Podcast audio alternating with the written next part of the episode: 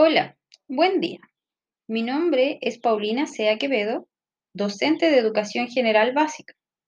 Trabajo como docente de Ciencias Naturales desde tercero hasta sexto básico con jefatura de sexto año A en el Instituto San Sebastián de Yumbel en la octava región. El curso en el que realizaré la actividad es quinto año básico. El objetivo priorizado elegido es el número uno, Reconocer y explicar que los seres vivos están formados por una o más células y que éstas se organizan en tejidos, órganos y sistemas.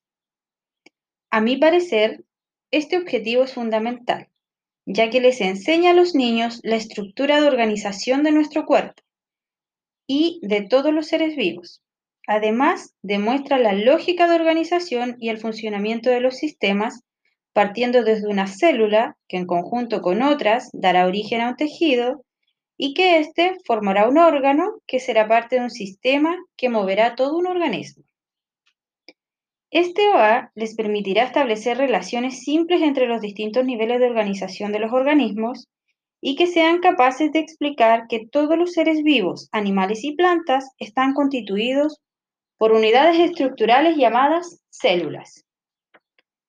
Es un tema que promueve la participación de los estudiantes, ya que les ayuda a conocerse a sí mismos. Esto ha sido mi trabajo. Que sea un excelente día.